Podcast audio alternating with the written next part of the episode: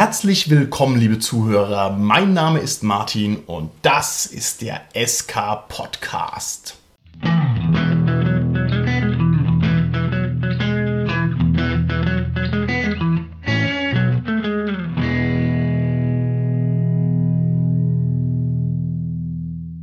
Unseren Zuhörern wird sich auch der ein oder andere Fan von Heavy Metal befinden und der wiederum kennt vielleicht den spektakulären Film This is Spinal Tap, ein Film über den Aufstieg und Fall der größten Metalband aller Zeiten. In diesem herrlichen Film gibt es eine Szene, die wir vermutlich auch verlinken werden, sodass man sie auf YouTube anklicken kann, wo der Leadgitarrist einem Reporter sagt, ja, wir sind die lauteste Band, die es gibt. Denn unsere Verstärker, die gehen nicht nur bis 10, die gehen bis 11. Und dann sagt hä, wieso? Verstehe ich nicht, das macht er die Lautsprecher gar nicht lauter. Und bei uns im SK Podcast passiert genau das Gleiche. Und zwar sind wir derzeit nicht nur zu viert am Mikrofon, sondern sogar zu fünft. Das heißt, wir sind einer besser. Denn bei mir im Studio sind heute meine lieben Gäste, der Holger, die Tanja, der Carsten und der Dominik. Ja, hallo, der Holger hier. Hallo, hier ist die Tanja. Hallo, hier ist der Carsten. Hi, hier ist der Dominik. Selten war ein Einstieg in eine Podcast-Folge so verlabert wie dieser und das ist wunderbar, denn das schlägt den Bogen zum Thema unserer Folge. Denn wir werden uns heute unterhalten über die Dichotomie des Rollenspiels, die darin besteht, dass es zu gleichen Teilen besteht aus Würfeln und aus Reden. Das ist das Thema unserer heutigen Folge. Und ich möchte zunächst mal den Cast, der hier neben mir in unserem großartigen Studio sitzt, fragen, wie sehr könnt ihr euch für Würfelwürfe begeistern? Bei mir hängt es stark davon ab, ob ich Spieler oder Spielleiter bin. Ich merke immer wieder, dass ich als Spielleiter manchmal ein bisschen gelangweilt bin von den Würfelwürfen, was eigentlich nicht so gut ist, aber so geht mir es dann hin und wieder. Als Spieler finde ich das richtig cool und wenn ich so an bestimmte entscheidende Würfelwürfe bei Fertigkeitsproben, bei Kämpfen denke, die dann wirklich gelingen, die vielleicht unerwartet gut gelingen und so und oder auch misslingen, ja, wo man ganz stark darauf angewiesen ist, das ist was, was für mich wirklich zum Reiz, zur Spannung vom Spiel beiträgt. Ich habe immer ein bisschen das Problem, dass ich nicht so gut würfeln kann. Das muss ich noch ein bisschen üben. Deswegen bin ich von Würfeln oft mehr genervt als begeistert. Die Würfel hassen dich. Ja. Hast du akkurat ausgewuchtete, casino-taugliche, scharfkantige Würfel von Game Science von Lou Sochi? Nee, leider nicht, weil sich mein Spielleiter nicht dafür interessiert, dass ich gute Würfel habe. Das ist korrekt. Du kannst diese Würfel nicht besitzen, denn ich habe alle europäischen Vorräte eingekauft. Das heißt, es gibt in Europa diese Würfel nicht mehr. Ah, hm, hm, hm. Ja. Nur weil du willst, dass wir schlecht würfeln. Mhm. Und weil ich außerdem ein Elite-Rollenspieler des 16. Grades bin und ihr halt noch auf Grad 2 seid. Tanja, wie ist es bei dir? Kannst du dich für Würfelwürfel begeistern? Tja, ich mag nicht diese super Spezialwürfel haben, aber ich habe andere super Spezialwürfel. Und wenn man zum Beispiel so einen schönen W100 würfelt, wo man den W10 im W10 hat, das finde ich cool. Das sind Mutantenwürfel, liebe Tanja. Diese Würfel, die stoßen mich automatisch ab. Ich habe die schon oft gesehen und habe mir gedacht, "Uah, was ist das für ein Würfel? Ja, weil du nicht damit würfeln kannst, deswegen. Meiner ist kaputt. Was hast du mit deinem Würfel angestellt, Ja, Carsten? das ist dieser große Würfel, wo der kleine eingefasst ist, das ist halt aufgebrochen irgendwie. Hält nicht mehr. War ein harter Kampf, oder? Deshalb W100 einfach standardmäßig mit zwei W10 Würfeln fertig.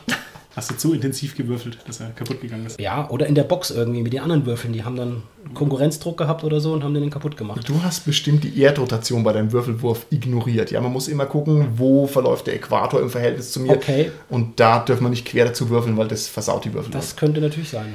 Lieber Holger, wie schaut's bei dir aus? Kannst du dich für Würfelwürfe begeistern? Ja, selbstverständlich. Also ich finde es schon toll, wenn da irgendwie ein gutes Ergebnis rauskommt, vor allem wenn dann, kommt aufs System an, aber wenn die Würfel quasi auch explodieren können und die das dann auch wirklich tun, das ist immer schön. Bei mir ist es so, ich komme eigentlich aus der Ecke, aus der auch der Carsten kommt. Das heißt, als Spielleiter nerven mich grundsätzlich diese Würfelorgien sehr schnell. Ich habe also sehr lange gesagt, äh, Würfeln, so ein Quatsch, macht mir keinen Spaß. Und dann habe ich aber zwei Systeme kennengelernt, die die Würfelerei für mich neu zum Leben erweckt haben. Einmal war es Lamentations of the Flame Princess und zwar mit seinen brutalen Rettungswürfen. Da heißt es dann Save or Die und das macht so Bock.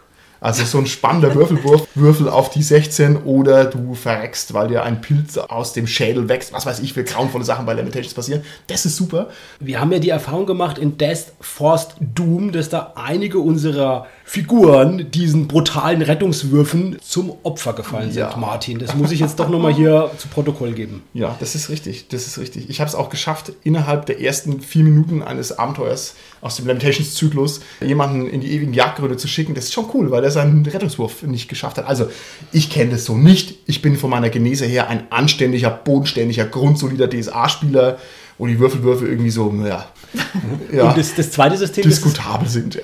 und das zweite System, das es gerettet hat für dich? Savage Worlds, das hat der Holger schon benannt, und zwar die explodierenden Würfel sind super, weil da einfach das verrückteste Zeug passieren kann. Also da gibt es sozusagen keine statistische Glockenkurve, die irgendwo wieder absinkt, sondern das ist nach oben offen. Man kann im Prinzip theoretisch, auch wenn es ultra unwahrscheinlich ist, beliebig hohe Zahlen erwürfeln und da kann also schon böses Zeug bei rauskommen. Das ist spannend. Und das kann auch wirklich schief gehen. Ich weiß noch, wo wir Shadowrun 3 noch gespielt hatten.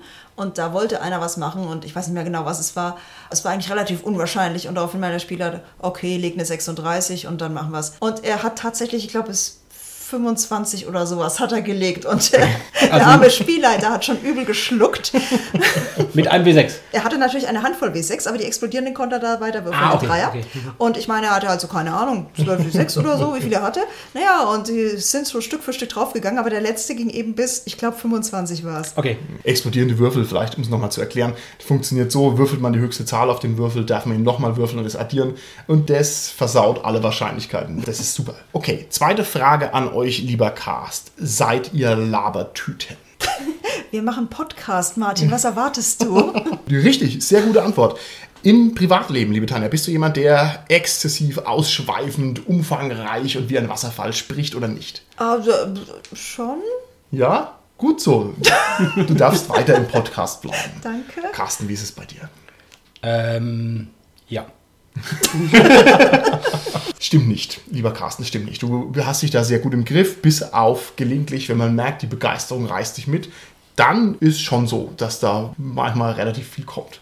Ihr dürft mich halt nicht so begeistern. Ja, die Begeisterung zieht mich auch oft mit und dann kann ich auch nicht mehr aufhören zu reden und dann ist auch die Uhrzeit egal und wenn es dann nachts um drei ist, dann ist es halt so. Echt? Ja. Bist du ein Midnight Talker? Ja. Okay, cool, nicht schlecht. Holger, jetzt frage ich dich, wie schaut's aus bei dir? Bist du jemand, der exzessiv und viel redet? Wie man vielleicht an meinen Redeanteilen in den Folgen immer merkt, eher weniger. Ich versuche es halt möglichst pointiert dann zu machen. Richtig, da geht's um Qualität. Und bei mir ist es so, ich bin ein schüchterner und zurückhaltender Typ. Ich rede kaum. Ja, wie man auch an meinen geringen Redebeiträgen im Podcast ohne weiteres ablesen kann. Also reden, das ist überhaupt nichts für mich. Gut, dann möchte ich mich noch einen Schritt hier näher ans Folgenthema ranbewegen. Und zwar, indem ich die Frage noch ein bisschen anders formuliere. Niemand von uns ist ein reiner Würfelfreak im Rollenspiel und niemand ist ein reiner Redner, aber vielleicht gelingt es uns ja, das zu quotieren. Das heißt, dass man also mal seine eigene Verteilung versucht in Worte zu fassen. Wie schaut's aus? Seid ihr im Rollenspiel eher Würfelfreunde oder eher Labertüten und vielleicht in welchem Verhältnis macht ihr es dann? Ich persönlich spiele ehrlich gesagt lieber aus, aber greife dann halt auf Würfel zurück, wenn es unbedingt sein muss. Wenn ich jetzt sage, okay, gut, das kann ich nicht spielen aus Fertigkeitsgründen, also aus subjektiven Fertigkeitsgründen. Oder ich weiß einfach nicht, wie man das in dem Moment ausspielen sollte, oder es ist eine Zeitfrage, dann greift man halt mal so Backup-mäßig auf Würfelwürfel zurück. Okay, 80% reden, 20% Würfel? Oh, puh, wahrscheinlich sogar eher 90 Prozent. Okay, gut, okay. Bei mir ist es so, dass ich aus der Praxis heraus wohl sagen würde, ich würfel ungefähr 65 Prozent und der Rest ist Reden, würde es aber lieber andersrum machen. Okay. Klappt meistens irgendwie nicht. Meistens würfel ich dann doch mehr, als dass ich irgendwie ausspielen kann. Okay, das finde ich auch interessant. Also das heißt 65% Schwerpunkt beim Würfeln, ja, alles klar. Carsten, wie ist es bei dir? Reden oder Würfeln? Eher ausspielen, aber da ich hauptsächlich noch klassische Rollenspiele spiele, die halt diese Würfelmechanik inhärent in sich haben, ist es so, dass das Würfeln doch auch noch einen substanziellen Anteil hat. Mhm. Okay. Holger? Ja, ich würde sagen, das ungefähre Gegenteil von der Tanja. Also 80-20, aber halt 80 auf Würfeln. Okay. Ja, bei mir ist es ähnlich wie beim Carsten. Als Spielleiter bin ich ein bisschen in der Würfelpflicht und ich muss sagen, dass es mir oft unterkommt, dass man trotz allem mal einen ausladenden Kampf zum Beispiel drin hat, wo schon auch echt viel gewürfelt wird und dann managt man halt die ganzen Figuren und so weiter und so fort. Ich weiß es nicht, ich sag mal 65% reden und was fehlt noch? 35. Dankeschön. 35% würfeln. Dominik? Ich habe dir die Rechnung vorher natürlich nicht abgenommen. Na, na. Aber ist es nicht so als Spielleiter, dass man da auch dann mal eher auch sagen kann, das würfel ich jetzt nicht, sondern das entscheide ich einfach? Ja, das mache ich immer. Ich entscheide die Sachen notorisch immer, das ist korrekt, aber halt in diesen fein regulierten Kämpfen, da werden wir auch noch drauf zu sprechen kommen, geht es ja eben nicht. Die Frage ist, warum geht es eigentlich nicht? Warum werden im Rollenspiel die Kämpfe notorisch ausgewürfelt und nicht einfach zusammengefasst? Reden wir später noch drüber. Was ich mir verkneife mittlerweile ist dieses Fake-Würfeln hinter dem Spielleiterschirm, weil mir das einfach zu blöd ist. Ich finde, entweder ich entscheide es, weil ich der Spielleiter bin, dann entscheide ich das, oder ich würfle offen auf den Tisch. Das ist sehr viel authentischer. Ich hatte neulich die Situation, dass ich Würfelwurf gefaked habe, aber da war es einfach so, dass ein Spieler, dessen Figur was wusste und gesagt hat, ich suche mal, ob ich es finde. Aber die Figur wusste ja, wo die, der Gegenstand versteckt ist, weil sie ihn ja versteckt hat, was die anderen Figuren aber nicht wussten. Da habe ich dann wirklich hinter dem Schirm gewürfelt und habe es halt gefaked, damit die anderen halt glauben, die Spieler natürlich, das war jetzt einfach eine gelungene Fertigkeitsprobe. Mhm. Dabei war es halt ein automatischer Erfolg, weil er es natürlich eh wusste, wo sich der Gegenstand befindet. Railrolling war bestimmt Cthulhu. Es war Cthulhu. Ah! Diese Fake-Würfelwürfe, die kann man ja einsetzen, um Spannung zu erzeugen. Ne? Da würde ich dann sagen, man kann das schon verwenden. Das ist dann halt nicht Würfeln, es ist eher so ein Stilmittel. Du verstehst? Okay, okay. Das Thema unserer Folge ist deswegen ein unglaublich wichtiges Thema und ich wundere mich, dass wir das erst so spät tackeln, weil das Rollenspiel tatsächlich ein ganz ungewöhnlicher Hybrid ist aus taktischem Würfelspiel und aus Freeform-Sprechspiel und dabei dürfte es sich um ein einzigartiges Kernmerkmal vom Rollenspiel handeln, das es so leicht woanders nicht gibt. Wir reden hier über ein absolutes Kernelement des Rollenspiels und das wollen wir heute mal gründlich auseinandernehmen. Ich würde zunächst von euch gerne wissen, wo kommt denn eurer Meinung nach dieser verrückte Hybrid her? Ich glaube, weil nur Würfeln einfach zu langweilig war und da wir alle Labertaschen sind, irgendwer einfach angefangen hat zu labern, während er gewürfelt hat. Okay. Ich denke, weil es ja irgendwie, Carsten, unterbrich mich, wenn ich Müll erzähle, dass das doch irgendwie so aus der Psychologie kommt und man da so die Rolle von der Frau Meier übernimmt, wenn man eigentlich der Herr Müller ist. Und wenn man jetzt dann das Ganze in Werte, in feste Werte gießt, hat man ja diesen Hybrid. Interessante These. ich bin mir da unsicher, ob das stimmt, liebe Tanja, weil das Rollenspiel D&D, das erste ist ja aus dem ja, Skirmish-System, aus Chainmail entstanden. Und interessant wäre wirklich zu wissen, ob Gary Gygax, Dave Arneson, ob die damals tatsächlich auch schon diese therapeutischen Rollenspiele so aus dem Psychodrama, ob die damals die schon gekannt haben. Ich glaube es eher nicht. Also es ist wirklich das Interessante natürlich, Rollenspiel und Rollenspiel, die beiden Namen, wo es zwei erstmal wirklich verschiedene Sachen meinen, ob das einfach eine Zufallssache ist durch die Namensbezeichnung her oder ob das wirklich auch irgendwie ein beabsichtigter Hinweis ist. Ich würde vermuten, dass es einfach so war, historisch gesehen eben, man spielt einfach so taktische Spiele und dann, wie durch D&D, spielt man dann nicht mehr verschiedene Figuren, sondern jeder hat nur noch eine Figur. Und dann ist es so, dass dann irgendwann nicht nur das nur noch taktisch war, sondern dass die Figur dann auch eben dann noch dargestellt wurde und sich dann auch das entwickelt hat, dass man auch beschreibt, was die Figur jetzt macht, wie sie sich verhält, wie sie vom Charakter her so ist und das so zu dieser ursprünglichen Würfelkomponente Komponente als zweites dann einfach diese Ausspielkomponente dazu kam. Okay, das finde ich eine ganz tolle Darstellung, Carsten. Das ist auch sachlich völlig richtig, wie du das gesagt hast, auch mit den einzelnen beteiligten Personen und wie das war mit dem Chainmail und so weiter. Aber vom Wesenskern her glaube ich nicht, dass es stimmt. Du hast gesagt, die Würfelerei ist die ursprüngliche Spielform, aus der sich das dann weiterentwickelt hat. Also so im Sinne von, das fängt mit Wargaming an und mhm. wird dann zu Rollenspiel. Also ist mal ganz verknappt. Ja. Ich glaube, das ist deswegen falsch, weil natürlich das Rollenspiel auch vorher schon da war, wenn man sich überlegt, Kindergartenspiele, wie funktionieren die? Wir spielen halt Vater, Mutter, Kind und das ist ein genuines Rollenspiel.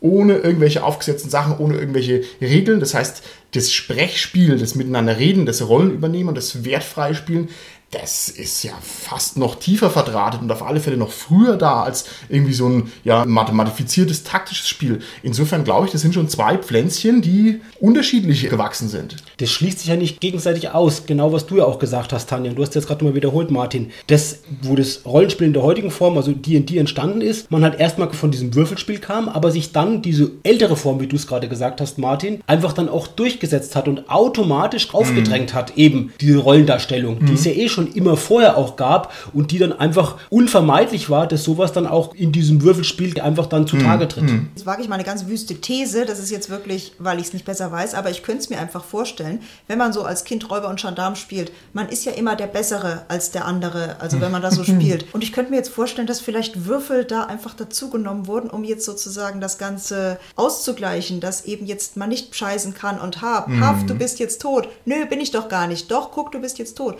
Riesengeschrei Schrei. Und wenn ich jetzt gewürfelt habe, sage ich, ja doch, du bist jetzt tot. Ja, das gibt auf alle Fälle eine neue Ebene der Objektivität mit rein in diese ganzen Spiele, die ansonsten gemauschelt sind und sehr, sehr subjektiv sind. Ich glaube, dass dieser Zusammenwuchs dieser beiden Pflanzen, wenn ich dieses dämliche Bild nochmal aufgreifen darf, sogar noch fundierter ist, wenn man drüber nachdenkt. Es ist so, dass der Gary Gygax seine Spiele tatsächlich exzessiv getestet hat mit seiner Familie in seinem Gaming-Keller. Das heißt, da haben die Kinder mitgespielt, kein Witz. Und ich kann mir gut vorstellen, dass also aus einem kindhaften Rollenspielverständnis da durchaus kräftige Impulse kamen, weil es natürlich auch für ein kindliches Spiel viel interessanter ist als irgendwelche Mathe-Geschichten. Und mit den Würfeln muss man vielleicht wissen, die Wargamer hatten früher das Problem, dass es eben noch keine gescheiten Polyeder gab. Also es war nicht möglich, einen ordentlichen Prozentsatz zu erwürfeln. Also wenn ich jetzt sage, keine Ahnung, mit einer Chance von 35% treffe ich irgendwas, dann kann ich das nicht würfeln, wenn ich keinen gescheiten Würfel dafür habe. Das geht nicht. Und die haben dann, glaube ich, Pokerchips genommen, haben die in ein Glas rein und haben dann blind draus gezogen und haben über diese Pokerchips und die Zufallsziehung diese Wahrscheinlichkeiten produziert. Und erst über irgendeinen so Mathe-Schulversand haben die dann den ersten W20 bekommen, was das natürlich sehr viel schneller macht. Also hochinteressant, wo das herkommt. Letztlich ist diese historische Genese trotzdem irgendwie nachrangig, also es ist ja egal, wo es herkommt. Dieser Zusammenwuchs ist sehr seltsam. Das ist sehr seltsam, dass es auch vor allem bis heute noch so ist, dass viele Rollenspiele einfach diese Würfelkomponente dominant drin haben und die Sprachkomponente und dass diese beiden Sachen eigentlich sehr schwer miteinander vereinbar sind. Ich drehe die Frage noch mal ein bisschen rum. Haltet ihr reine Würfelspiele noch für Rollenspiele oder nicht? Wir hatten ja jetzt schon die Genese aus den Skirmish-Systemen und beziehungsweise man kann da auch vielleicht auch auf so Brettspiele, Talisman oder sowas zum Beispiel hinausgehen. Mhm. Dass man sagt, ja, das sind ja sehr auf das Würfeln konzentrierte Spiele, aber die haben natürlich immer irgendwie Komponenten, die man rollenspielerisch deuten könnte. Also bei Talisman, ich kann es natürlich ganz normal runterwürfeln, mhm. aber es macht immer viel mehr Spaß, wenn ich da quasi ein bisschen in die Rolle reingehe. Bei Skirmish-Systemen, das halte ich dann für schwierig, weil da spielt man ja nicht einzelne Figuren, sondern man spielt ja eine große Armee. Und da würde ich so die Abgrenzung äh, eigentlich mhm. machen, dass man sagt, wenn es dann von einer Figur weggeht, dass es dann quasi so ein bisschen weggeht vom Rollenspiel. Ich finde es super, dass du das mit dem Talisman angesprochen hast. Wer von den Hörern das nicht kennt, Talisman ist eine Art Fantasy-Mensch, ärgere dich nicht, das ganz starken D&D-Einschlag hat. Also man spielt eine Figur aus den fantastischen Welten von Dungeons Dragons und man levelt und lootet und wird dann irgendwann der Herr eines Königreichs. Also ganz, ganz offensichtliche Rollenspielanleihen. Und natürlich, Holger, spielen wir beide das wie ein Rollenspiel und machen nur Faxen die ganze Zeit. Und das ist der Spaß an dem Spiel, das einfach nur runterzuwürfeln, das wäre ja langweilig. Ja? Man muss spielen, dass man der dumme Troll ist und der böse Dieb und so. Und da kommt der Witz her. Also stimmt. Ja, aber ich meine, das ist jetzt genauso wie wenn du jetzt Arkham und Eldritch anschaust. Ich meine, ja. da hast du natürlich sozusagen das Rollenspielelement, dass du an den einzelnen Standorten eben Geschichten liest und irgendwelche Effekte. Das ist schon rollenspielmäßig, aber ich würde das niemals als Rollenspiel bezeichnen, mhm. weil du halt doch irgendwie allein im Würfeln verfangen bist. Mhm. Wir hatten ja mal eine Folge über Brettspiele mit Spielleiter. Und da denke ich an so Spiele wie zum Beispiel Decent. Mhm. Ich glaube, wenn wir jetzt gefragt werden, ist Decent oder eine Art Spiel wie Decent, ist es ein Rollenspiel, ja oder nein? Vielleicht nochmal ganz kurz zur Erklärung. Bei Spielen wie Decent oder Hero Quest ist es so, dass es einen Spielleiter gibt. Es gibt auch eine Dungeon Map, wo quasi aufgebaut wird, so ein Plan mit dem ganzen Verlies und den Gängen und so weiter, mit den Türen. Und jeder der Spieler hat eine Spielfigur, die er führt. Und der Spielleiter spielt dann die ganzen Monster und würfelt für die ganzen Monster. Und jeder hat halt eine Spielfigur, die auch ein kleines Sheet hat mit den ganzen Werten drauf und so. Und dann ist auch so eine Story ein bisschen vorgegeben, was passiert. So, das ist so ein Manual drin, das wird dann so vorgelesen quasi. Eine Besonderheit mit diesen Spielen ist ja schon, dass es nicht rein kompetitiv ist, dass es nicht unbedingt so ist, dass der Spieler da versucht, jetzt ich gewinne jetzt gegen die anderen oder so. Er kann es natürlich ein bisschen versuchen oder so, aber es ist schon so irgendwie gemeinsam Spaß haben, was wieder irgendwo auch schon eine Nähe zum Rollenspiel ist. Aber wenn ich jetzt wirklich euch frage, ist das ein Spiel wie Decent Hero Quest, ist es ein Rollenspiel, ja oder nein? Und man muss ganz schnell darauf antworten. Dann glaube ich, dass viele sagen würden, eher nein. Wenn man länger überlegt und dann irgendwie eine Definition hernimmt oder so, dann wird es vielleicht schon schwieriger. Aber ich glaube, so vom Gefühl her, wie wir jetzt Rollenspiel kennen, ist das ein Rollenspiel, Decent? Kann ich dich absolut unterstützen? Definitiv nicht. Es ist natürlich kein Rollenspiel. Es ist ein Skirmisher oder ein Brettspiel, aber es ist kein Rollenspiel. Warum ist es kein Rollenspiel, obwohl es offensichtlich eine Nähe dazu hat? Ja, ich würde sagen, weil halt diese offensichtliche Redekomponente, die fehlt einfach. Ja. Das stimmt, man kann sich ja auch über irgendwas anderes unterhalten, während man das Spiel spielt. Oder man hält sich rein aus Spielerperspektive, wie man es am besten löst und muss überhaupt nicht in Charakter gehen. Das machen vielleicht auch Rollenspiele, die jetzt so ein Spiel wie diesen spielen, aber es ist eben nicht notwendig, um das Spiel zu spielen. Es gibt auch Rollenspieler, die auch immer ihre Figur in Third Person rumschicken, sag ich jetzt mal. Also da sagt dann auch immer, mein Elf geht jetzt links um die Ecke und mein Elf geht jetzt rechts um die Ecke. Stimmt, stimmt. Das stimmt, ja. Dann muss ich jetzt aber die Gegenfrage stellen, sind dann Spiele, die Richtung OSA gehen, wo es ja sehr wenig Redekomponente gibt. Sind es dann noch Rollenspiele? Oh, jetzt aber jedes Wort auf die Goldwaage gelegt. die Oldschooler sind bissig und die tun ihre Meinung auch kund. Also, Dominik, du bist jung und unschuldig, du kannst es beantworten. Ist Oldschool, ist es Rollenspiel oder ist es kein Rollenspiel? Das ist halt Rollenspiel, aber halt mit Einschränkungen. Dominik im SK-Podcast live auf Sendung. Hervorragend, alles klar. Also eingeschränktes Rollenspiel. nein, nein, nein, nein. Voll, vollwertiges Rollenspiel. Vollwertiges Rollenspiel. Ich stelle die Frage nochmal ein bisschen anders herum. Wenn sich originelle neue Sachen stabilisieren, dann nehmen sie neue Formen an und werden zu klassischen Formen, wenn mir dieser etwas verkopfte Zugriff jetzt mal erlaubt ist. Rollenspiel war irgendwann mal neu vor 40 Jahren und jetzt ist es halt eine stabile Sache und es ist Rollenspiel, wir wissen alle, was es ist. Wenn sich Rollenspiel sozusagen evolutionär durchgesetzt hat, also eine neue Form, wo man sagt, jawohl, die ist reizvoll, die ist interessant, die funktioniert, wieso tritt dann dieser Hybrid so selten auf? Wieso gibt es nicht sehr viel mehr andere Spiele, die Würfeln und Sprechen miteinander dermaßen stark verbinden? Das gibt es nämlich eigentlich gar nicht. Ich glaube, weil die Waage zwischen diesen beiden schwierig ist herzustellen. Also, dass man beide Teile gleich gewichtet, ist in einem Spielsystem halt schwierig umzusetzen. Okay, vielleicht kann es auch einer unserer Hörer beantworten, vielleicht kenne ich es nur nicht, vielleicht gibt es viele Spiele, die Würfeln und Reden gleichberechtigt nebeneinander stehen lassen. Ich glaube es nicht. Ich glaube, dass die klassischen Skirmisher, wie du es jetzt sagst, Carsten, sind, das ist halt ein Würfelspiel in letzter Konsequenz mit Taktikelementen und so weiter. Und es gibt auch Spiele, das sind halt Deduktionsspiele, Sprechspiele, wie ich sag mal, eine schöne Runde Werwolf, das wird leidlich bekannt sein. Da wird nichts gewürfelt, da wird bloß geredet. Ne? Aber dieser Mix ist echt selten. Ja, und was nicht zählt sicherlich wäre sowas, würfel mal, welche Frage du den Mitspielern jetzt stellst von Ja, 1 bis 6. ja. Das würde ich nicht zählen lassen als Hybrid. Das ist für mich kein Hybrid. Ne? Also Hybrid wäre, wenn es wirklich bedeutsam ist. Wenn das Ja. Sprechen irgendwie fürs Spiel bedeutsam ist und wenn das Würfeln bedeutsam ist. Und ich schließe mich dir an, Dominik. Ich glaube auch, das liegt daran, dass das Sprechen gerade beim Rollenspiel ja irgendwo in Handlung umgesetzt wird. Mhm. Durch die Fiktion, durch die Vorstellung. Und das Würfeln auch in Handlung umgesetzt wird. Und dazu braucht es halt ein Spiel wie ein Rollenspiel, das es halt irgendwie auf einer gleichen Ebene, auf dieser Handlungsebene zusammenfließt. Und das ist halt bei den Brettspielen, Partyspielen, keine Ahnung, halt nicht Ja, der Fall in ja. der Regel. Weil eigentlich müsste es ja so sein, wenn ja beides gleichberechtigt ist, dass du vor einer Schlucht stehst und entweder du würfelst eine 5 oder du sagst einen dreizeiligen Reim. Also so müsste es ja, eigentlich sein. ja, das stimmt. Das ist aber sehr schlau, Dominik. Das heißt, du sagst jetzt, da ist so eine Art Leistungskomponente mit drin. Oder man muss irgendwas schaffen oder bringen, damit man einen Erfolg hat. Und da merkt man schon, dass es offensichtlich doch keine ganz klare Gewichtung ist, die irgendwie im Lot ist, sondern es ist schon ein Unterschied, die Würflerei und die Rederei. Das müssen wir jetzt auch mal auseinandernehmen. Da fällt mir natürlich jetzt was ein bei dem Thema, wenn wir nicht das auf das Würfeln begrenzen, sondern irgendwie so einen anderen Mechanismus reinnehmen. Das wäre natürlich so Spiele wie Wahrheit oder Pflicht. Dann hätte man es vielleicht schon so ein bisschen kombiniert. okay, also kombiniert, okay. ne? wenn wir sowas wie Wahrheit oder Pflicht sagen. Ne? Also entweder machst du irgendwas oder sagst die Wahrheit oder so. Antwortest wahrheitsgemäß auf die Frage. Das wäre ja schon so eine Kombination von zwei so Sachen. Okay, gut. Da brauchst du aber das Rollenspiel gar nicht zu verlassen. Also wenn ich jetzt zum Beispiel an Chroniken der Engel als Arcana-System denke, so mit den Arcana-Karten, da hast du ja letzten Endes die Würfelkomponente zwar draußen, aber du hast sozusagen das Zufallselement noch drin, indem du die Karten ziehst und dann den Begriff, den du in dem Moment gezogen hast, dann labermäßig mit einbeziehen musst. Okay. Worin besteht denn der Mehrwert aus der Kombination von Sprechspiel und Würfelspiel in einem Paket? Was leistet diese Kombination letztlich, sodass wir das halt auch spielen? Wenn es gut gemacht ist, und das ist, denke ich, schon den meisten Rollenspielen der Fall, dass das eine das andere bedingt. Der Würfelwurf hat eben einen Einfluss darauf, wie du was ausspielst. Das Ausspielen hat einen Einfluss darauf auf den Würfelwurf. Du hast dieses Hindernis. Nehmen wir das Beispiel. Du willst über die Schlucht drüber. Und jetzt schreibst du erstmal, was du machst. Du beschreibst, was du machst, um über das Hindernis drüber zu kommen. Und je nachdem, was dir jetzt einfällt an Möglichkeiten, diese Schlucht, das Hindernis zu überwinden, hast du vielleicht eine leichtere oder eine schwierigere Probe nachher abzulegen. Das wäre also, dass du das Ausspielen erstmal, das Beschreiben, was du tust, dann in zweiter Instanz den Würfelwurf beeinflusst. Okay. Aber das ist eigentlich genau das, was mich an vielen Systemen auch immer so ein bisschen stört, weil das ist immer Spielerwissen und halt nie Charakterwissen. Man kann halt immer in irgendeiner vormittelalterlichen Ding Brandpulver bauen, weil du halt immer sagst, ne, ich nehme mir halt Schwefel und Asche und dann macht es mein Charakter, damit die Tür aufgeht. Obwohl in der Welt noch niemand dieses Ding erforscht hat. Das finde ich immer schwierig. Schwefel, Salpeter und Kohle ist es.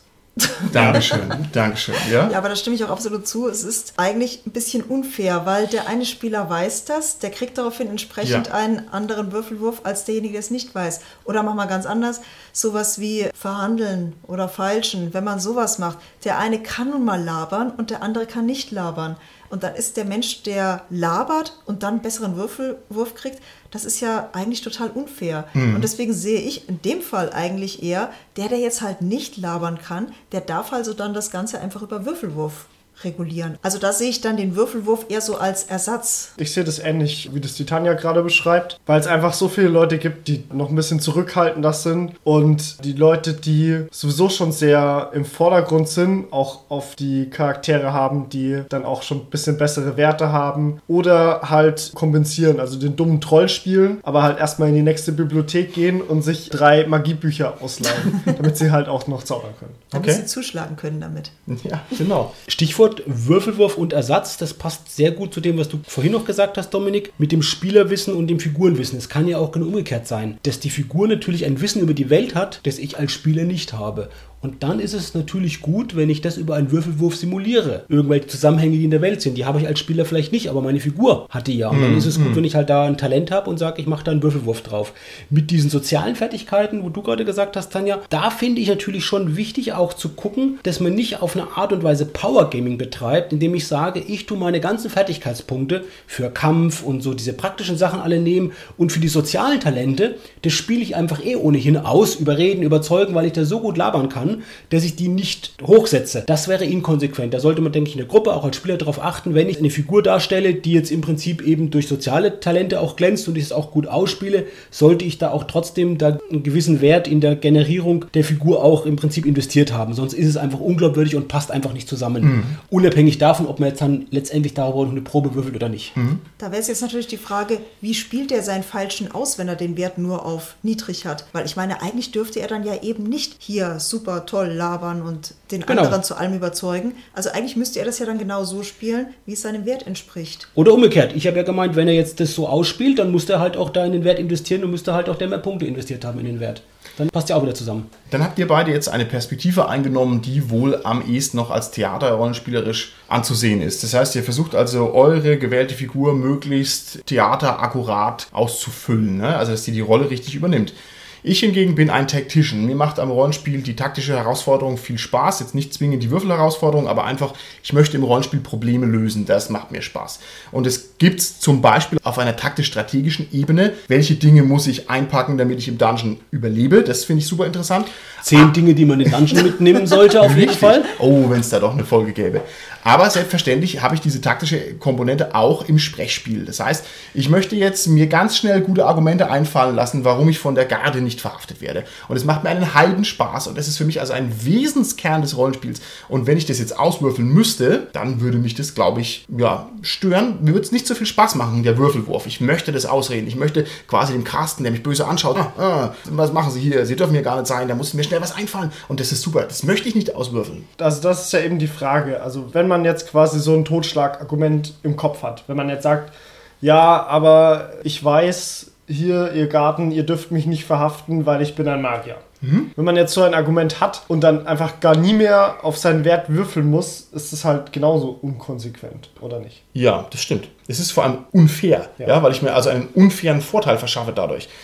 Für mich wäre die ideale Variante, dass soziale Talente und Sprechtalente einfach nicht verregelt sind. Also, dass keiner einen Wert auf Überreden hat, sondern dass ich da einfach dieses, du kannst, was du darstellen kannst, dass ich das da durchziehe. Das widerspricht aber der Genese der Rollenspiele, denn wenn ich mir zum Beispiel Splittermond anschaue, als ziemlich frisches Rollenspiel noch, die haben also einen sehr differenzierten Regelkomplex für soziale Konflikte. Da wird also genau auch diese Überredungskunst ausgewürfelt. Genauso wie DSA 5. Da ist es zum Beispiel so, dass man wirklich diesen sozialen Konflikt ausspielt Der wird dann erst ausgespielt, also es ist eine Fokusregel, also man kann die benutzen oder nicht. Das ist in DSA 5 haben die das neu eingeführt, weil sich vorher die Leute immer nicht getraut haben, Regeln einfach zu streichen, die einfach zu viel sind. Das haben sie jetzt damit erlaubt, damit sich auch jeder traut. Wir hatten ja nichts damals. Wir hatten keine Lineale und wir konnten keine Regeln streichen, Dominik. Das kannst du dir bloß nicht mehr vorstellen. Ja, und die könnt ihr auch nicht in Bücher reinmalen. Ja, also ich schon, der Carsten nicht. Martin, ich will noch mal gerade zurückkommen auf das, du hast schon vollkommen recht, ich bin jetzt eher der Theaterrollenspieler und habe da Spaß auch dann das so auszuspielen. Aber ich habe auch ein Argument gegen das, du kannst nur, was du darstellen kannst. Ich finde, das Schöne am Pen-and-Paper-Tischrollenspiel ist, dass ich ja auch Sachen spielen kann, die wirklich erstmal von der Konzeption her wirklich was ganz anderes sind als das, was ich bin. Also, dass ich auch eine Figur spielen kann, die weitaus intelligenter ist als ich bin zum Beispiel. Das ist das Schöne, dass ich das durch die Werte einfach darstellen kann und machen kann. Und ich finde es natürlich schon schön, dass es einfach prinzipiell möglich ist, das so zu machen. Es sollte halt irgendwie ein Stück weit dann auch zu dem, was ausgespielt wird, passen. Da sollte halt die Diskrepanz nicht so eklatant sein. Ich erinnere mich aber an eine Situation eines Abenteuers, wo wir gespielt haben. Da hatten wir ein Piratenabenteuer und hatten einen Captain. Dieser Captain hatte, glaube ich, nicht so die offensichtlich guten Anführerreden gehalten. Ich war einer der Crewmitglieder und ich hatte einen Heidenspaß dran, meine Rolle so auszuspielen, dass ich alles, was er gesagt hat, interpretiere in, das war jetzt eine super gute Rede und hat mir dann Argumente einfallen lassen, warum das jetzt für meine Figur so überzeugend war. Ja, damit es halt zu seiner Rolle passt und so. Und das hat mir wirklich super Spaß gemacht, dann so das so zu spielen. Dann hat es, glaube ich, auch wieder für alle gepasst irgendwo. Deshalb finde ich gut, einfach auch mal, dass man eben durch die Werte, durch das Würfeln auch was simulieren kann, was man eben vielleicht nicht so gut ausspielen kann. Aus Wissensgründen, aus Talentgründen etc. Okay. Genau, und da gibt es eben diesen Hybrid, der in DSA 5 eingeführt wurde, wo man dann quasi diesen sozialen Konflikt ausführt und dann entscheiden alle Spieler am Tisch mit dem Spielleiter zusammen. Also jeder stellt sich dann auf eine Partei dieses sozialen Konflikts und je nachdem bekommt man dann Erleichterungen und Erschwernis, je nachdem wie viel das eine besser fanden oder das andere. Neumodischer Scheiß. Dann heißt es ja, die Spieler haben die gleiche Macht wie der Spielleiter. Sogar mehr, weil die sind ja mehr als der eine Spielleiter. Wow, wow. Oh, du schöne Welt, was ist dir passiert? Das dachte ich mir jetzt aber auch gerade. Das ist doch immer auf der Spielerseite dann. Wahrscheinlich, ja, aber auch nicht zu oft. Also es gibt ja auch Spieler gegen Spieler-Konflikte, die so abgehandelt werden können. Und dann gibt es eben auch zum Beispiel sowas. Oder halt jetzt wie diese Anfeuerungsrede, da können dann auch schon mal die Spieler sagen, nee, das war ja totaler Quatsch. Was der da oben erzählt, fand ich nicht gut. Und dann kriegt der halt dementsprechend Erschwernisse. Okay, ich habe es jetzt nur auf die Konstellation Spieler gegen Spielleiter aufgefasst. Aber da muss man halt auch seinen Ehrgeiz mal zurücknehmen, um zu sagen, okay, ich muss jetzt die Probe nicht unbedingt schaffen und das, was der da gerade erzählt hat, war totaler Quatsch. Da kann man auch schon mal ehrlich sein, finde ich. Aber da hast du ja auch wieder diese Sache, der eine Spieler kann das, der andere Spieler kann das nicht. Man gleicht ja trotzdem noch mit seinen Werten aus. Man kann trotzdem noch 14 auf Überreden haben und dann bekommt man halt minus 3, wenn halt alle sagen, das war ja totaler Quatsch, was du da gemacht hast und schafft es halt dann trotzdem noch. Wenn ich das mal ein bisschen zusammenfassen darf. Wir haben jetzt hier offensichtlich als Problemkern festgestellt, dass diese Redeereignisse sehr, sehr subjektiv sind und dass da dann irgendwie auch abgestimmt werden muss. Ich finde es übrigens tatsächlich ziemlich interessant. Wir müssen mal ein bisschen zu relativieren, gar nicht so schlimm. Aber es wirkt wie Gemauschel. Im Gegensatz dazu sind die Würfelwürfel doch wohl eher eine ziemlich klare mathematische und kalte Angelegenheit und eine objektive Angelegenheit, sollte man meinen. Denn ich persönlich finde, das stimmt nicht. Wenn ich jetzt hier über eine Mauer klettern möchte und der Carsten, mein gestrenger Spielleiter, sagt, dann würfel doch mal auf deinem W100 eine 83 oder sowas, dann ist es keineswegs objektiv, sondern dann ist es halt von dem Carsten festgelegt und er sagt, so und so ist es und bei dem anderen Spieler, da wäre es irgendwie anders oder der Holger würde mich gar nicht würfeln lassen oder wie auch immer. Also ich finde, diese Würfel sind scheinobjektiv. Was sagt ihr denn dazu?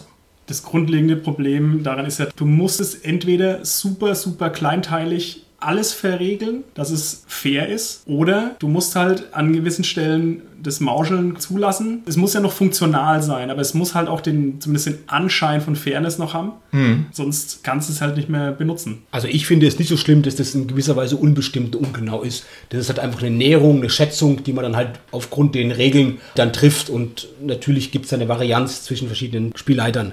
Ich sehe ein anderes Problem, nämlich die Konsequenz, die Bedeutung des Würfelwurfs. Was ist denn jetzt, wenn es erforderlich ist für das vorgesehene Abenteuer, dass die über die Mauer drüber kommen, damit sie halt ins Schloss eindringen können? Und jetzt schaffen sie es aber nicht drüber zu kommen. Dass ich das einkalkuliere, dass ich dann sage, okay, dann geht's Abenteuer trotzdem weiter, dass ich nicht sage, die kommen eh drüber über die Mauer und ich würfel, dann fände ich, wäre es eine Scheinwahrheit, dieses Würfeln, wenn es eh keine Rolle spielt, ob es misslingt oder gelingt. Also, Ja, ja. dass die Konsequenzen des Würfelwurfs mit Bedeutung versehen werden, das finde ich das Entscheidende für mich. Und und nicht die Genauigkeit der Probe, ob es jetzt plus 2 oder plus 4 oder plus 6 ist. Das glaube ich ist für mich jetzt eher sekundär. Naja, gut, es kommt darauf an. Wenn es eine große Bedeutung hat, dann ist es vielleicht doch relevant, ob es plus 2 oder plus 6 hat, weil im einen Fall schaffe ich es halt, im anderen halt nicht. Das ist eben das Problem. Dann müsste ich, wie es der Holger schon schön gesagt hat, unglaublich präzise modellieren, dass ich sage, aha, halbdunkel, rutschige Wand, dieser Steilheitsgrad ergibt plus 3 und die andere Wand hat plus 4. Schlechte Regelwerke machen sowas. Die simulieren so kleinteilig, dass es halt absolut unhandelbar und belastend ist.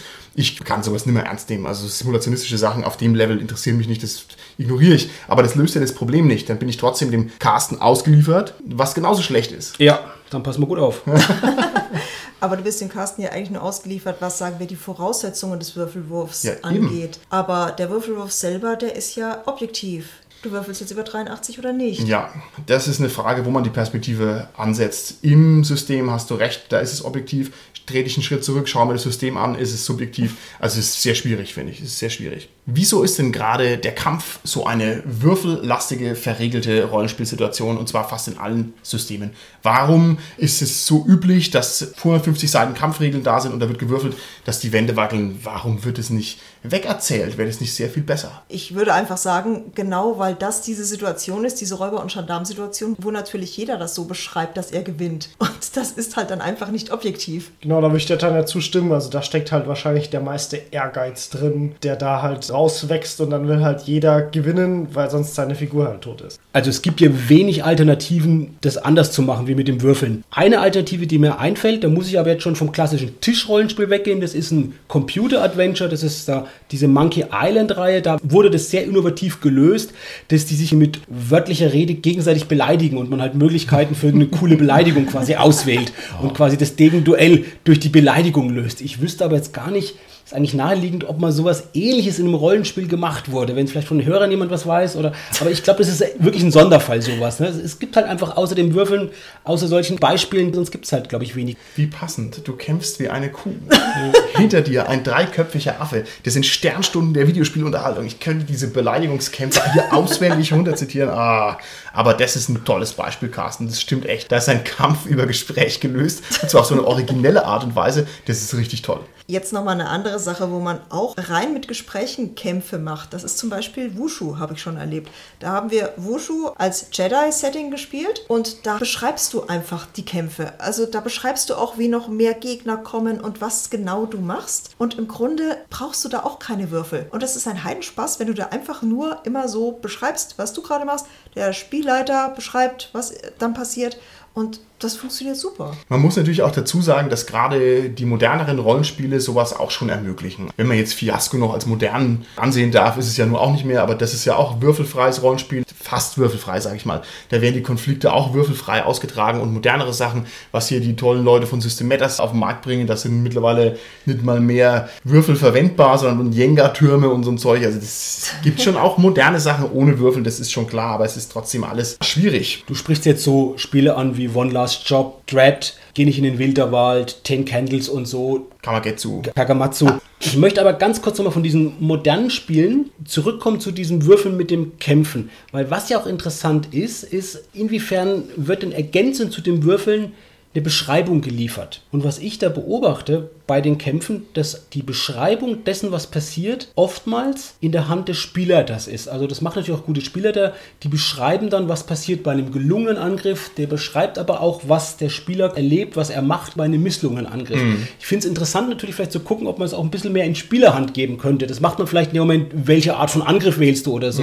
Aber dann erlebe ich es eher so, dass es dann wirklich eher so die, die, die Beschreibung dessen, was passiert, in, in Spielleiterhand ist. Ich habe das oft erlebt, dass das bei Neulingen im Rollenspiel sehr oft noch gemacht wird. Und meiner Meinung nach ist es eine alte DSA-Leiche, dass keine Spieler mehr ihre Sachen richtig beschreiben. Weil es halt dann immer heißt, ich nehme den Baumstamm und schmeiß den auf den drauf und dann heißt, oh, du hast dir die Sonderfertigkeit Baumstamm schmeißen noch nicht gekauft, du kannst es leider nicht. Ja, dann schlage ich ihn mit meinem Schild. Ja, hast du denn einen Schildschlag? Nein. Ja gut, dann hau ich ihn halt mit meinem Schwert. Okay, gut. Fertig. Würfelwurf, ja, wie Würfelwurf. langweilig. Nee, da muss ich auch ganz ehrlich sagen, da bin ich auch mit guten Spielern gesegnet, weil die beschreiben nämlich dann auch wirklich, wenn sie kämpfen, was passiert. Also da rollt der eine dem anderen eben in die Beine und weiß der Geier und dann schlägt er eben nicht nur zu, sondern beschreibt noch, wo er genau hinschlägt. Das ist bei uns zumindest schon in Spielerhand und das kommt auch echt stimmungsvoll rüber. Natürlich kommt dann im Nachhinein dann doch der Würfelwurf ob das jetzt funktioniert hat. Aber mit der Beschreibung, da Genau, das doch einen anderen Drive, ne? Was der Carsten ja meinte, ist, dass nach dem Würfelwurf die Beschreibung des Ergebnisses in Spielleiterhand ist. Also ist es bei dir dann anders, dass deine Spieler auch sagen, okay, ich habe jetzt den Erfolg gewürfelt, jetzt erzähle ich auch weiter, was der Erfolg quasi war. Oder erzählst du das dann? Kommt ein bisschen drauf an, muss ich sagen. Also je nachdem, was sie beschrieben haben und wie der Würfel ausgegangen ist, kann schon mal passieren, dass sie dann sagt, oh, hat nicht geklappt. Gut, dann bin ich wohl mit dem Kopf gegen den Baumstamm gerannt oder so. Im Normalfall macht es tatsächlich der Spielleiter. Aber das eigentlich meistens mit einem Satz und danach ist dann wieder der Spieler dran und beschreibt weiter. Wir hatten ja auch gerade diese modernen Spiele erwähnt, wo halt die Kämpfe erzählt werden und wo halt gar nicht mehr groß gewählt wird. Das hat ja auch wirklich einen Unterschied, wie detailliert die Kämpfe ablaufen oder wie viel Aktionen hin und her, wie viele Attackenparaden gibt es im Kampf. Und ich würde mal behaupten, dass das, was wir in den üblichen Würfelsystemen haben, eigentlich keine realistische Darstellung eines Kampfes ist. Dass bei den realistischen Kämpfen es lange nicht so viele Attackenparaden, Treffer gibt, wie wir es in den meisten Systemen einfach durch das Auswürfeln haben. Dass die Kämpfe eigentlich viel, viel schneller entschieden sind. Und das ist ja auch so, wenn ich es einfach erzähle oder so, dann tue ich nicht über einen Kampf 10 Minuten letztendlich. Das, das geht eher schneller und wird es auch einfach schneller erzählt oder so. Also das ist, glaube ich, auch was, was uns bewusst sein sollte, dass durch das Würfeln auch zeitlich gesehen der Kampf in die Länge gezogen wird. Also der ist wahrscheinlich auch kürzer, auch selbst wenn so viele Aktionen stattfinden.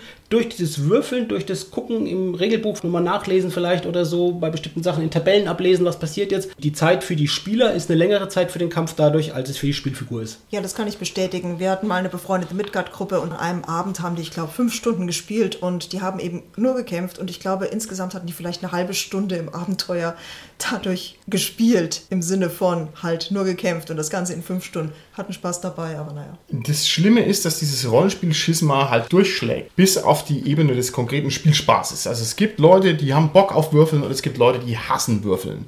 Und wenn du diese beiden Spielertypen in einer Spielgruppe drin hast, und ich finde, das kommt ständig vor, dann hast du immer jemanden, der beim großen Würfelkampf da sitzt und sagt, "Äh, hoffentlich geht es schnell vorbei. Hoffentlich geht es schnell vorbei. Und die anderen freuen sich drüber und würfeln und äh, sind da begeistert dabei. Wie löst man denn dieses Problem? Wie bringt man diese beiden Spielertypen glücklich zusammen durch einen Spielabend? Indem er sie nicht zusammen in einer Gruppe hat. Ich würde genau das Gegenteil sagen, Holger. Das Schöne am Rollenspiel ist ja, dass ich ganz verschiedene Spielertypen vereinen kann und am Tisch einfach bringe. Und ich muss halt gucken, dass ich das so gestalte, dass halt für jeden was da ist. Ich kann dem einen halt eine Situation geben, wo er halt schön würfeln kann, für den anderen gebe ich halt Situationen, wo er schön ausspielen kann. Und natürlich eine naheliegende Lösung ist halt zu versuchen, auch beides irgendwie mal zu kombinieren. Der halt sagt, den Würfelwurf mit dem Ausspielen. Aber das muss nicht unbedingt sein. Ich glaube, dass das ein bisschen auch Aufgabe der Spieler ist, sich für die Teile des Spiels zu begeistern, die einem vielleicht nicht genuin naheliegen. Ich meinerseits bin ein waschechter Hybrid. Also ich mag natürlich lieber reden, klar, aber ich kann mich auch begeistern für ganz frickelige, fittelige Würfelkämpfe, weil ich also diese taktische Ebene auch gerne mag. Wenn ich mir meine Spieler so angucke im Rückblick über die vielen Jahrzehnte und Jahrhunderte, die ich schon Rollenspiel spiele, manche der Laber-Rollenspieler, wenn die sich mal Mühe gegeben hätten, mal ein bisschen ins Regelbuch reinzugucken und ein bisschen so eine Lust bekommen hätten auf Wahrscheinlichkeiten, auf Stochastik und so weiter, ich glaube, denen hätte das auch gefallen. Die hatten nur keinen Bock drauf, sich damit auseinanderzusetzen. Und im Gegenzug auch diejenigen, die halt gern viel würfeln, wenn die ab und zu mal sagen würden, ja komm, jetzt lassen wir alle fünf gerade sein, wir müssen jetzt nicht schon wieder würfeln, dann würde das auch besser laufen. Ich glaube, da müsste man vielleicht als Spieler sein Spielportfolio ein bisschen vergrößern und müsste sagen, okay, dann nähere ich mich doch mal der anderen Position an. Dadurch würde nämlich der Gesamtspielspaß auch steigen. Ich glaube, dass man das ganz locker darüber regeln kann, dass die Leute, die ausspielen wollen, ihren Würfelwurf mit Aktionen untermalen, ähnlich wie das bei der Tanja ist. Und diese harten Tacticians, die würfeln halt einfach nur. Und die kriegen aber dadurch unabsichtlich weniger Spotlight, weil es einfach nur ja geschafft fertig. Okay. Und ich glaube, dass die irgendwann einfach ein bisschen nachziehen, weil diese Spotlights, die wollen die ja auch haben. Und die wollen das ja dann einfach nur runterrattern, sondern die ziehen dann auch einfach ein bisschen nach. Und auf globalerer Ebene ist halt einfach die Lösung, tatsächlich halt zu sagen, erstmal, welches System wähle ich und dass ich halt dann wirklich sage, ich nehme eben so ein klassisches Hybridsystem. Weil ein System, was ja auch ganz klar das Erzählen in den Vordergrund stellt, da hat man auch schon mal eine eigene Folge drüber gemacht, das Fate, das liegt nicht jedem unbedingt, muss man sagen. Es ist ein tolles System, was schön das Erzählerische in den Vordergrund stellt, das liegt aber nicht jedem. Und man muss auch bei Fate gerade auch diesen Mechanismus wiederum verstanden haben, das aber ein anderer Mechanismus ist mit den Chips quasi, als eben so das reine Würfeln. Und diese Aspekte sich zu schaffen und so bei Fate, das muss man halt auch verstanden haben. Und wie gesagt, man muss in gewisser Weise eine Freude fürs Erzählen haben. Also ich würde sagen, eben bei einem Hybrid-Rollenspiel habe ich noch eine größere Varianz an Spielertypen, die ich da an den Tisch zusammenbringen Stimmt, kann, stimmt. denen es gemeinsam einfach Spaß machen und einfach dadurch, durch die Wahl des Systems, da schon letztendlich auch eine Lösung mit geliefert wird. Das stimmt, wohingegen du natürlich bei einem geknüppelten D&D-Dungeon als Erzählfuzzi ganz schön blöd auch dastehst, wenn er dann immer nur taktischer Kampf nach dem nächsten ist. ist auch anstrengend. Man sollte das so lösen, dass man einfach drei Monster auf Karteikarten draufschreibt mit den Werten und dann schickt man die Würfelfuzis einfach mal in den Nebenraum, wo die mal drei Stunden lang einfach alles aus sich rauswürfeln dürfen, was sie in sich drin haben und dann kommen die glücklich zurück, während die gescheiten Rollenspieler dabei gescheites Rollenspiel machen. Was ist das gescheite Rollenspiel? Und was ist das gescheite Rollenspiel? Ich habe hier, Entschuldigung, mein Skript, ich habe jetzt hier was Falsches eingelesen. Das muss ich wieder zurücknehmen. Okay, okay, okay. Ich finde, es ist relativ einfach, den Würfelleuten, wenn die es übertreiben, das Wasser abzugraben, indem man einfach die Kämpfe reduziert. Jetzt mal als banales Beispiel, dann reduziert sich der Würfelaufwand schon drastisch. Wie kann ich denn jemanden, der viel und gerne redet, in seine Schranken verweisen? Weil ich finde, das ist nämlich sehr viel schwieriger, aber es gibt durchaus Leute, die einfach zu viel reden und das stört. Was mache ich denn mit denen? Also eine schlechte Lösung wäre, das durch Autorität zu lösen, indem ich jetzt einen NSC quasi kommen lasse, dem das Wort verbietet, der dann quasi einen äh, Schweigezauber, hatte ich schon mal erwähnt, auf den auferlegt. Das finde ich eine sehr schlechte, unbefriedigende Lösung. Eine gute Lösung, glaube ich, ist, das darf aber nicht zu aufgesetzt sein, wenn ich irgendwie einen Zeitdruck simuliere. Wenn ich einfach klar mache, okay, in der Situation, du kannst nicht mehr weiterreden, weil jetzt irgendwas passiert und du musst jetzt in der Situation handeln. Das kann auch sein, indem du jetzt eine bestimmte Aussage triffst oder indem du jetzt halt eine körperliche Handlung machst. Aber dadurch zu sagen, jetzt passiert irgendwas und jetzt ist halt einfach nicht mehr die Möglichkeit, 10 Minuten oder 20 Minuten weiter zu diskutieren, die ist dann total offensichtlich für jeden, dass das jetzt nicht so gehen kann, dass der Spieler auf alleine auf die Idee kommt, ich probiere jetzt einfach das weiter auszudiskutieren. Das funktioniert halt leider nicht in allen Situationen, ne? Genau, aber in einigen Situationen funktioniert es und da denke ich, für diese Situation kann es eine Lösung sein. Ich finde, bei diesen vielen Rednern, da bündeln sich ganz viele Probleme. Das ist dann nämlich auch noch ein Spotlight-Dieb und es ist jemand, der sozusagen den Plot dominiert und so weiter und so fort. Ich finde es ganz, ganz schwierig, damit umzugehen, weil eigentlich ist es toll. Also im Idealfall habe ich fünf Vielredner bei mir in der Gruppe am Tisch sitzen, die sich gegenseitig das Zeug um die Ohren hauen. Das macht am meisten Spaß. Man fällt todmüde danach ins Bett nach so einem Abend als Spielleiter, aber ich finde, das sind die ganz, ganz tollen Rollenspiel-Sessions, wenn alle voll Gas geben die ganze Zeit. Das macht riesen Spaß. Ich weiß es nicht. Vielleicht können uns da auch unsere Hörer noch einen kleinen Tipp geben, möglicherweise in den Kommentaren oder wie auch immer. Okay, dann würde ich sagen, sind wir auch so ganz langsam am Ende unserer Folge angelangt. Und jetzt das mit den Vielrednern, ein Problem, wo wir vielleicht mal vor unserer eigenen Haustür kehren sollten und also auch den Redeanteil in unserem Podcast zugunsten des Gewürfels am besten jetzt in Zukunft mal ein wenig einschränken sollten. Ne? Und ich würde also vorschlagen, dass wir jetzt in Zukunft in erster Linie würfeln und nicht mehr sprechen. Seid ihr da einverstanden? Probieren wir es mal aus. Ja. Da muss der Dominik aber noch ein bisschen üben.